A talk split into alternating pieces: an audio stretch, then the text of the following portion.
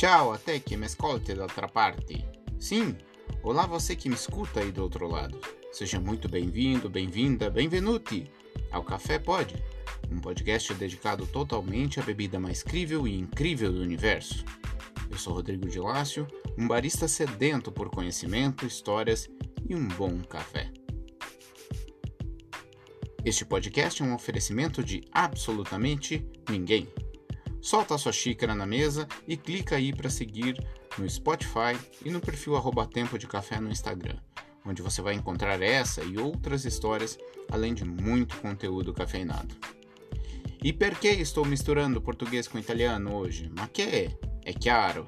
Na nossa série de histórias e histórias do café, vamos falar sobre essa senhora de mais de 80 anos que mora na casa da maioria dos italianos e também de muitos brasileiros. Não, não. Não stiamo parlando di te. Estamos falando da Mocha Pot, cafeteira italiana, italianinha ou moquinha. Senhoras e senhores, dedos indicadores para cima, que agora vamos falar sobre a querida Mocha Express.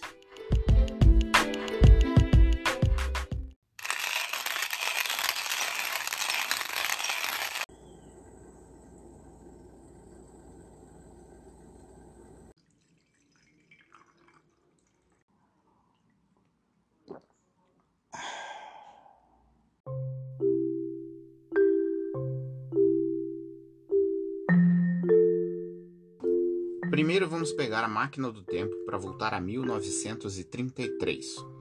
O mundo passava pelo período entre guerras. Se você não dormiu nas aulas de história, vai lembrar que a Primeira Guerra Mundial acabou em 1918. A Segunda Guerra Mundial só começou em 1939, portanto estamos no meio do caminho. Naquele ano, um cara chamado Adolf Hitler se tornou chanceler da Alemanha. Olha o perigo que vinha pela frente. Os Estados Unidos ainda tentavam sair da crise depois da quebra da Bolsa de 1929. No Brasil, era Vargas. Mas e a nossa querida Itália? Bom, a Itália era comandada pela mão de ferro de Benito Mussolini, o ditador fascista. Inclusive é dele parte da culpa da moca ser de alumínio, acredita? Mas vamos primeiro entender como se fazia café naquela época.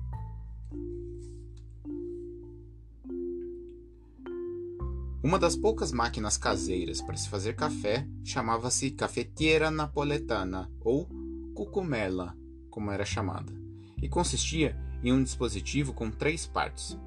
No compartimento de baixo colocava-se a água, na parte central o pó de café e na parte de cima ficava o coletor.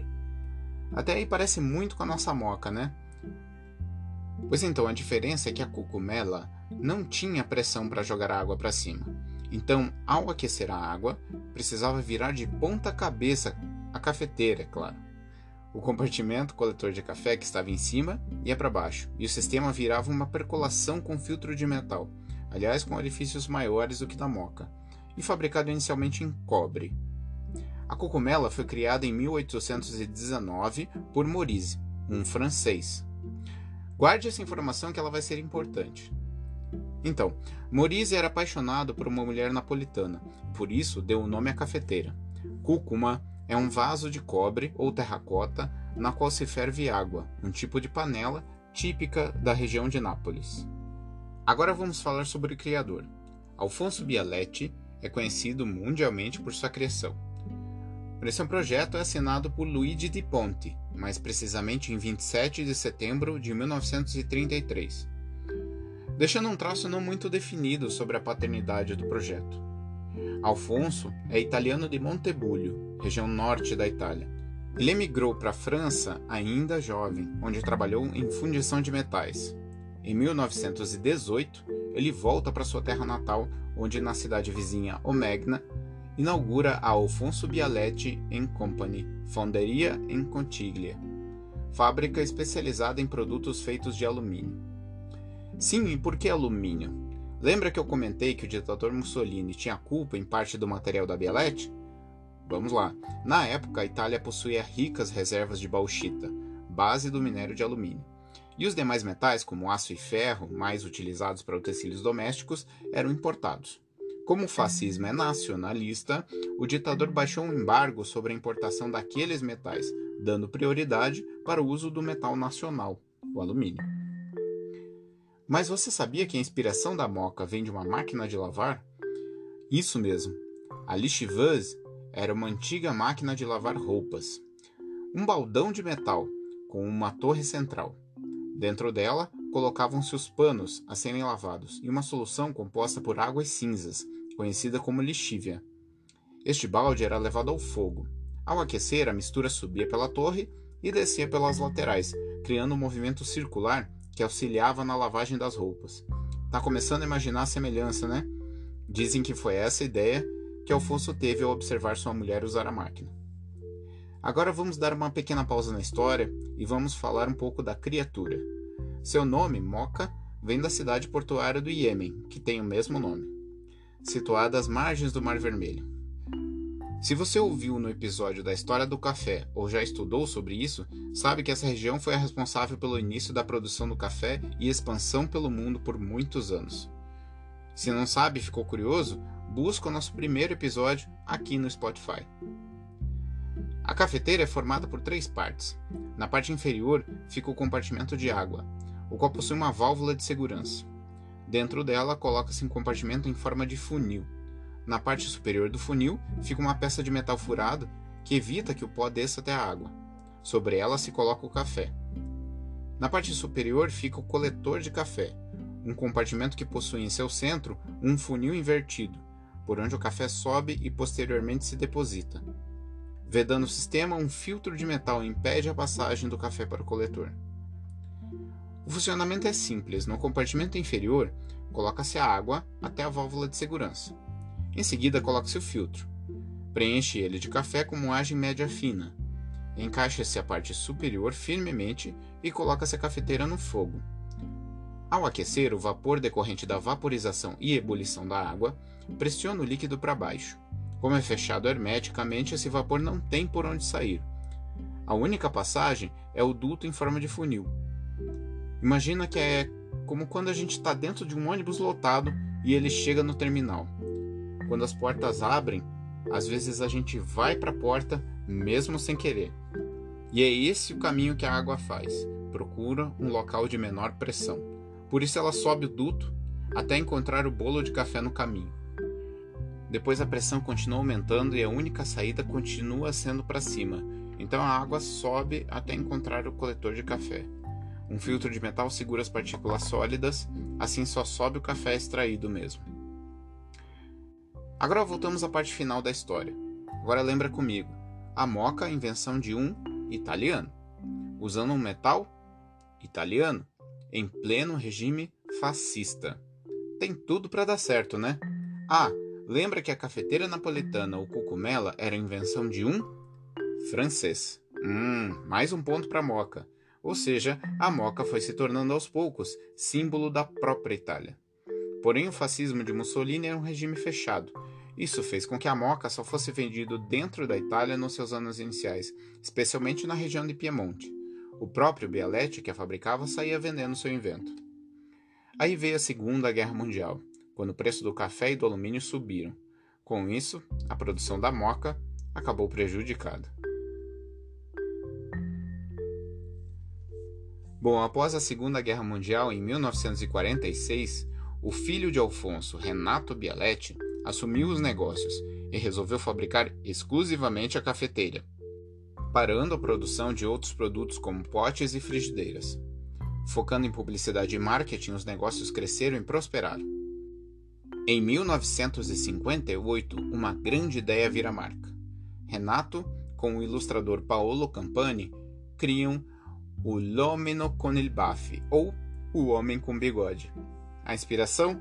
O próprio pai. O ícone, símbolo da empresa, tem um homem bigodudo com o dedo indicador erguido, imitando o movimento que um italiano faz em um bar ao pedir um expresso. Alfonso Bialetti faleceu em 1970 e em 2016 faleceu seu filho Renato Bialetti. Aliás, aqui uma curiosidade: Renato exigiu que, quando morresse, suas cinzas fossem colocadas em uma cafeteira, para nela ser enterrado. Seu pedido foi atendido, e é até engraçado ver o padre abençoando uma cafeteira em seu velório. Essa imagem você encontra lá no perfil do Instagram do arroba Tempo de Café. Hoje existem outras marcas além da tradicional Bialete, outros modelos e formas. Ela é prática, simples, fácil, de custo relativamente baixo e pouca manutenção, com um resultado muito satisfatório e principalmente dona de um carisma que ultrapassa gerações.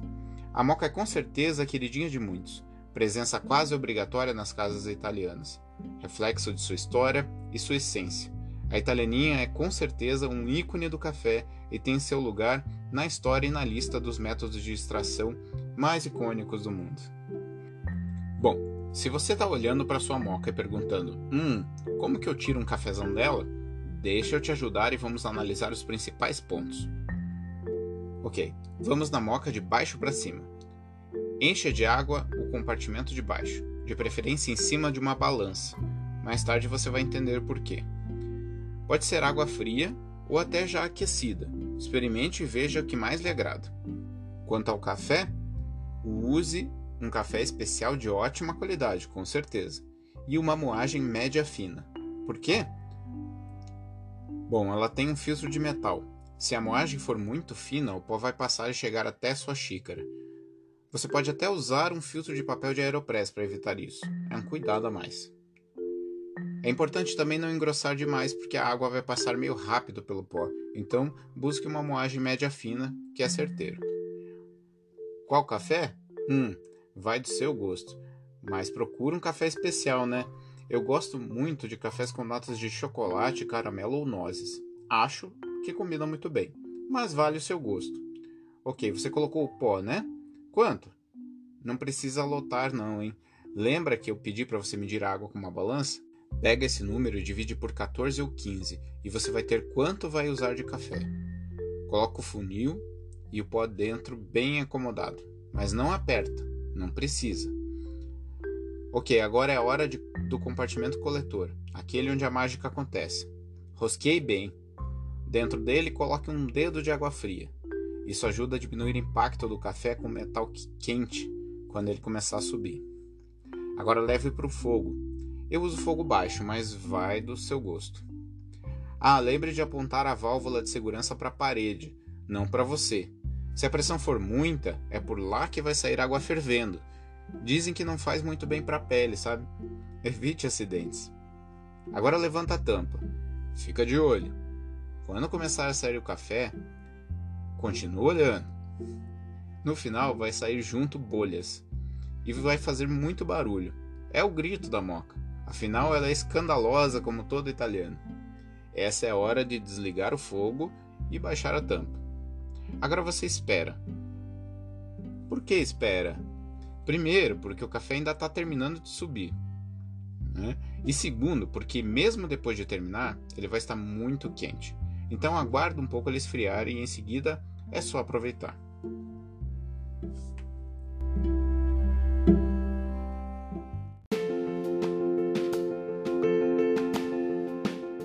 E il caffè è finito! Grazie pela companhia. Obrigado pelo seu tempo. Siga nosso canal para mais histórias. Acesse o Instagram arroba Tempo de Café para acompanhar todo o nosso conteúdo. Café pode? Sempre pode muito. Até a próxima xícara. Tchau!